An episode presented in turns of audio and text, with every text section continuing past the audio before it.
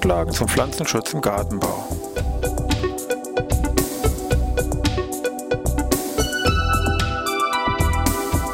Ein wöchentlicher Podcast der Forschungsanstalt für Gartenbau an der Fachhochschule Weinstefan von und mit Thomas Lohrer. Für Gartenbaustudenten und alle anderen, die sich für Krankheiten und Schädlinge an Pflanzen, deren Biologie und Bekämpfung interessieren. Thema heute Schildläuse. Ja, ich begrüße wieder zur neuen Podcast-Ausgabe hier aus Weinstefan, Pflanzenschutz im Gartenbau. Wir wollen uns heute mal wieder mit einer wichtigen Schädlingsgruppe beschäftigen, der Schildläuse, der Coxina, die also nicht nur im Innenraumbereich, Gewächshaus für Probleme sorgen können, sondern wo auch manche Arten hier im Freiland, in Gehölz und Obst insbesondere ähm, schädigend auftreten. Diese Coxina, diese Schildläuse, ist eine eigene Unterordnung innerhalb der Insekten und die gehören zusammen mit äh, Blattläusen, weiße Fliege und den Blattflöhen zur Insektenordnung der Sternrüncher, der Pflanzenläuse. Weltweit gibt es ungefähr, man höre und staune, 7000 verschiedene dieser Coxina, dieser Schildlausarten. Bei uns in Deutschland kommen ungefähr 250 Arten vor, Freiland und Gewächshaus jetzt mal hier zusammengeworfen. Wenn man das zoologisch näher aufteilt, wird man feststellen, diese ganzen Schildlausarten teilen sich dann nochmal weiter in ungefähr 20 Familien auf, von allein 16 davon auch bei uns, also hier in Deutschland, vorkommen. Der Name Schildhaus ist im Prinzip, sagen wir mal, vom Grundsatz her ein Programm. Dieses Schild wird jetzt hier im Wesentlichen von Hautdrüsen, also Sekrete, abgesondert. Und neben dieser Schildbildung oder diesem Vorhandensein des Schildes gibt es dann eben auch andere Schildläuse, die statt einem Schild jetzt solche weißen Wachsausscheidungen produzieren. Das wäre noch ein anderes Merkmal eben von bestimmten Schildläusefamilien. Also dies sind die beiden, sagen wir mal, Hauptrichtungen, Stichwort Schild, Stichwort weiße Wachswolle, die produziert wird sind Insekten, die eine unvollständige Entwicklung durchführen, über mehrere Larvenstadien dann zum entsprechenden geschlechtsreifen Tier. Das Besondere bei diesen Schildläusen ist jetzt so, dass Männchen und Weibchen sehr unterschiedlich sich morphologisch zeigen und in diesem Falle wird hier von einem sogenannten Sexualdimorphismus gesprochen. Vom Grundsatz her ist es so, wobei natürlich innerhalb der Familie ist es ein bisschen unterschiedlich. Die Männchen sind, sofern überhaupt welche vorhanden sind, weil nämlich teils auch eine parthenogenetische Vermehrung stattfindet, die Männchen haben im Wesentlichen das Ziel der Begattung der Weibchen. Das heißt, alle Funktionen oder alle Organe, die vorhanden sind, sind in die Richtung ausgebildet. Das heißt, die Tiere sind geflügelt, dass sie die Weibchen gut finden können. Sie besitzen also ein paar Vorderflügeln für diesen Zweck. Besitzen Komplexaugen, Nahrungsaufnahme entfällt, also Immunwerkzeuge sind weitestgehend zurückgebildet und haben auch nur eine relativ kurze Lebensdauer. Die Weibchen sind äh, alle ungeflügelt, sind eben dann hier, Stichwort von dieser Schutzhülle und so weiter, bedeckt, wo auch die Eier, weil diese Tiere legen im Regelfall hier Eier ab, diese Schutzhülle dann hier auch als Schutz gegenüber diesen Eiern herangezogen wird. Tiere werden dann aber eigentlich dann weitestgehend mit ihren Extremitäten und Fühlern zurückgebildet, dass man nachher eigentlich gar nicht mehr richtig erkennen kann, dass es sich hier überhaupt um ein Insekt handelt. Die Verbreitung der Tiere, Schildläuse, also aktiv nur im begrenzten Maß. Wir haben ja gesehen, die Weibchen, um die geht es ja im Wesentlichen, besitzen gar keine Flügel, können also nur zu Fuß sich in irgendeiner Weise fortbewegen. Hier ist im Wesentlichen, also bei den Arten, die jetzt äh, sich später dann festsetzen, kann man sagen, nur das erste Larvenstadium, das L1, die sind hier sogenannte Crawler oder Wanderer aktiv, die sich wirklich sehr gut über die Pflanze oder über Nachbarpflanzen dann ausbreiten können. Ansonsten erfolgt die Verbreitung von Schildläusen im Wesentlichen passiv. Der Wind ist hier wichtig bei diesen kleineren Arten, Stichwort Crawler, was wir eben genannt haben. Und ganz besonders, sind global gesehen, natürlich der Pflanzentransport, der Pflanzenhandel, der weltweit hier stattfindet. Gut, in der kurzen Zeit wollen wir uns mal ein bisschen mehr mit Stichwort Biologie und Schadauswirkung hier diesen Schildläusen beschäftigen und auch Möglichkeiten zur Bekämpfung kurz aufzeichnen.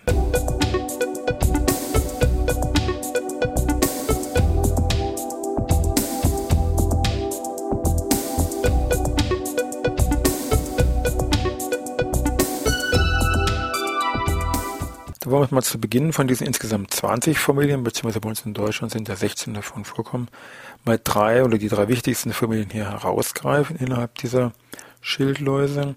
Zu nennen wären da die Schmierläuse, die auch als Mehlläuse oder als Wollläuse bezeichnet werden. Das ist die Familie der Pseudococcide. Als zweites dann die Familie der Napfschildläuse, die als Coccide oder als Lecanidae bezeichnet werden. Und zum dritten dann die Deckelschildläuse, die Diaspididae. Gucken wir erstmal bei die ersten beiden an, das Stichwort Schmierläuse und Stichwort Napfschildläuse, weil die auch eine gewisse Gemeinsamkeit hier einfach besitzen. Kommen wir gleich zu. Also die Schmierläuse, Mehlläuse, Wollläuse. Der Name ist hier letztendlich wieder Programm, also die besitzen deutliche mehlige Wachsausscheidungen, sind in allen Stadien, Entwicklungsstadien sehr gut bewegliche Tiere, besitzen gut ausgebildete Beine, treten auch teilweise so kleinen Kolonien letztendlich auf und kann man vielleicht versuchen zu umschreiben, so als kleines Wollknoll auf Beinen, die auch zum Teil irgendwelche besonders langen Wachsfäden besitzen, die dann teilweise für die Bestimmung, für die Art- und Gattungszugehörigkeit von diesen Schmierläusen äh, mit herangezogen werden. Wie vorhin geschildert, die Weibchen ungeflügelt, also können sich letztendlich nur zu Fuß hier innerhalb der Pflanze oder auf Nachbarpflanzen dann ausbreiten. Schadwirkung wäre jetzt, wo saugen die diese Tiere? Diese Schmierläuse saugen am Phloem. Die Folge davon ist im Wesentlichen eine Schwächung natürlich der betreffenden Pflanze. Zum anderen Fluensauger scheiden im Wesentlichen die zuckerhaltigen Verbindungen wieder aus, zumindest zum Großteil. Also hier Honigtauproduktion findet statt, also diese klebrigen Substanzen. Aufgrund des Honigtaus siedeln sich häufig dann nochmal Schwärzepilze an, also auch die würde man wiederfinden. Und ebenfalls nochmal zurück zum Honigtau. Wir haben häufig dann eine Besiedlung sekundärer Art von Ameisen, die sich hier diese Pflanzen noch besiedeln. Das heißt, wenn ich schon nicht die Schmierläuse selber direkt finde, weisen mir doch vielleicht diesen Stichwort Honigtau, Schwärzepilze und die Ameisen als Diagnosehilfe den Weg. Achtung, da muss irgendwas an diesem Busch oder Baum oder Strauch oder Pflanze, wie auch immer, mit dran sein. Bekannteste Schmierlaus ist die Zitrusschmierlaus, auch die, also die häufigste Art, Planococcus citri oder Pseudococcus citri genannt. Zweite Familie wäre dann hier diese Napfschildläuse. Da ist schon wirklich klassisches Schild, wie man das so vom Namen her auch vermuten würde. Das sind schon etwas größere Schildläuse, also schon größer, drei Millimeter. Wichtig ist hier bei diesen Napfschildläusen, dieses Schild ist jetzt nicht lösbar mit dem Tier verbunden. Also wenn ich jetzt versuche, diesen Napf da sag mal, irgendwie abzunehmen, klappt das nicht. Wenn ich den festhalte und hochziehe, dann habe ich das ganze Tier als solches habe ich hier in Händen. Der Napf ist hier relativ hoch gewölbt. Auch hier sind diese Weibchen ungeflügelt und Besonderheit, oder was heißt Besonderheit, ähnlich wie bei diesen Schmierläusen sind auch die Napfschildläuse in allen Entwicklungsstadien letztendlich bis zur Ablage der Eier dann beweglich. Nicht so aktiv wie die Schmierläuse, aber zumindest können sie sich fortbewegen, weil Beine noch vorhanden sind. Auch diese Familie saugt komplett am Phloem, das heißt die Symptome sind die gleichen wie die Schmierläuse, also schwächende Pflanze, Honigtau, Schwärzepilze und Ameisenbesiedlung.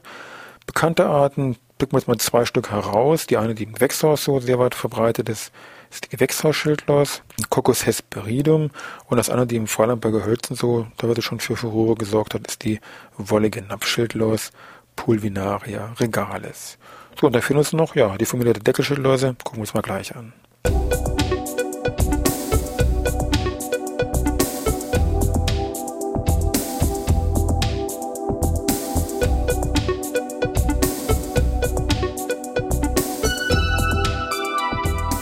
Ja, die dritte wichtige Familie innerhalb jetzt hier im Bereich Gartenbau sind die Deckelschildläuse. Auch hier wieder Stichwort Schild. Passt also auch soweit. Das sind relativ kleine Tiere. Also nicht so groß wie die Napfschildläuse, die ja doch in der Regel deutlich über drei Millimeter sind. Deckelschildläuse sind meist ein bisschen kleiner als drei Millimeter, auch relativ flach von dem Schild her, also nicht zu hoch gewölbt, deutlich abgeflacht. Und hier trifft wirklich der Name auch zu. Dieses Schild kann ihr sicher konkret abnehmen. Also bei der Deckelschildläuse kann ich den Deckel abnehmen, also den, das Schild, wenn Sie wollen und darunter würde ich dann das Tier, je nachdem mit seinen Nachkommen, dann haben. Bei der Deckelschildläuse ist es jetzt so, die wandert wohl als L1 immer noch kräftig umher. Wenn ihr aber dann einen Platz gefunden hat, bleibt die dort sitzen und im Laufe der nächsten Entwicklungsstufen werden dann Beine, Fühler und so weiter zurückgebildet. Also die ist dann nicht mehr auf Wanderung. Besonderheit bei den Deckelschildläusen ist auch, sie saugt jetzt nicht am Fluim, sondern diese Läuse aus dieser Familie saugen hier an den Zellen am Parenchymgewebe. Das heißt, keine Fluorensauger, damit diese ganzen Effekte, die wir eben hatten, fallen weg. Und ähm, die Schädigung erfolgt jetzt hier über den toxischen Speichel, der eben bei dem Saugen mit abgegeben wird. Und die Folge davon sind eben dann unter anderem eben Verfärbung oder Wuchsstörungen, die an den Pflanzen durch hervorgerufen werden können.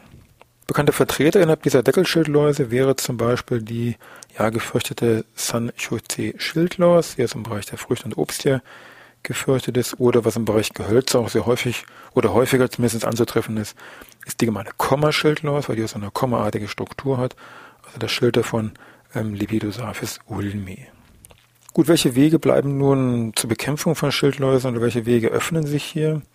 Vom Grundsatz her, gut, relativ schwierig, weil wir natürlich diese Schilde haben oder diese Wachswolle, wo die Tiere einen relativ guten Schutz gegenüber äußeren Einflüssen, also insbesondere sagen wir irgendwelche Chemikalien, wenn man an eine chemische Bekämpfung denkt, ähm, besitzen. Im privaten Bereich, und wenn nur einige Pflanzen da auf der Fensterbank stehen, kann man dann natürlich diese Pflanzen, diese Blätter abwaschen mit warmem Wasser, dann vielleicht die Blätter noch abstreifen hier der Tiere mit einem entsprechenden weichen Tuch, dann kommt man da schon mal ganz gut gegen an. Ansonsten würde man hier im Regelfall auch im privaten Bereich sagen, irgendwelche Ölpräparate empfehlen zur Bekämpfung, wird aber auch im Erwerbsanbau mitgearbeitet oder Innenraumbegrünung, also Rapsölpräparate oder Mineralölprodukte. Prinzip hierbei von diesen Ölprodukten ist also kein chemischer Effekt in dem Sinne, sondern eigentlich ein rein physikalischer Effekt. Die Tiere, insbesondere die Junglarven, werden mit einem Ölfilm überzogen und damit tritt letztendlich ein reiner physikalischer Sauerstoffmangel ein. Also die Tiere ersticken hier, wenn man so will. Neben diesen Ölpräparaten werden Kontaktmittel können eingesetzt werden, zum Beispiel Produkte auf der Basis von Pyretrum. Und die große Richtung ist im Wesentlichen irgendwelche systemischen Insektizide, also die von der Pflanze aufgenommen werden und dann innerhalb der Pflanze verteilt werden. Da gibt es eine ganze Reihe an Wirkstoffen, die ja zu nennen sind. Dimetoadeson, seit vielen Jahren schon benutzt. Ansonsten sehr viele Wirkstoffe auf dieser wieder schon bekannten Wirkstoffgruppe der Neonicotinoide. Also sowas wie Imidacloprid, Acetamiprid, Thiamethoxam und Diacloprid. Neben dieser chemischen Bekämpfung sind natürlich Nützlinge hier auch zur Bekämpfung von Schildläusen im Handel erhältlich. Gucken wir uns mal gleich an, was es dazu so im Handel gibt.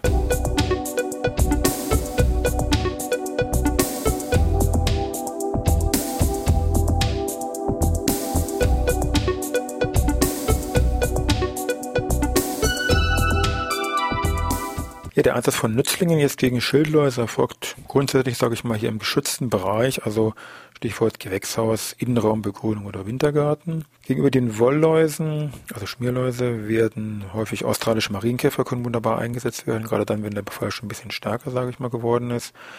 Wenn ich nur einen ersten Befall habe, wird hier am häufigsten mit Schlupfwespen gearbeitet. Leptomastix-Arten gibt es da. Bei den Napfschildläusen gibt es hier sehr spezifische Schlupfwespenarten, die erforderlich sind. Und bei den Deckelschildläusen gibt es wieder sehr breitwirksame Schlupfwespen, mit denen ich hier arbeiten kann. Und auch hier gibt es ähnlich wie bei den Wollläusen zur Bekämpfung eine spezielle Marienkäferart, den Chilocorus nigritus. Günstig ist immer, wenn man nicht so genau weiß, was man nun eigentlich da hat, wenn man sich dann mit der Bestimmung ein bisschen schwierig tut. Diese ganzen Firmen, die also Nützlinge anbieten, sei es nur so Marienkäfer oder Schlupfwespen, bieten also hier im Regelfall so einen Diagnoseservice an. Das heißt, sie schicken ihre Tiere dahin, die bestimmen ihnen das und liefern ihnen natürlich dann gleich ähm, aus ihrem Bestand die passenden Nützlinge dafür zu. Das sollte man also schon hier auch nutzen. Das machen also auch manche Erwerbsgärtner. Nicht jeder ist da, sage ich mal, so fit, dass er da die letzte Napfschildlaus irgendwo auch natürlich bestimmen kann. Also das wird Regel auch kostenlos dann von den Firmen angeboten. Vielleicht noch zwei, drei Hinweise zu diesem Marienkäfer, was wir da schon eben mit dabei hatten. Also dieser australische Marienkäfer, also eine spezielle Cryptolemis-Art, der also gegen alle Schmierläuse wunderbar eingesetzt werden kann. Vielleicht nur mal ein paar Hinweise zur Erkennung. Also der Käfer selber hat dunkle Flügeldecken und der Rest vom Käfer ist aber deutlich orange gefärbt. Nur wenige Millimeter groß, auf vier Millimeter. Sieht so wie typischer Marienkäfer aus. Wichtiger sind hier dann auch die Larven, weil nämlich die Larven ähnlich wie jetzt die Beute eigentlich von diesem Tier besitzt nämlich auch die Larven von dem australischen Marienkäfer deutliche weißliche Wachsausscheidungen. Sieht das optisch sehr ähnlich.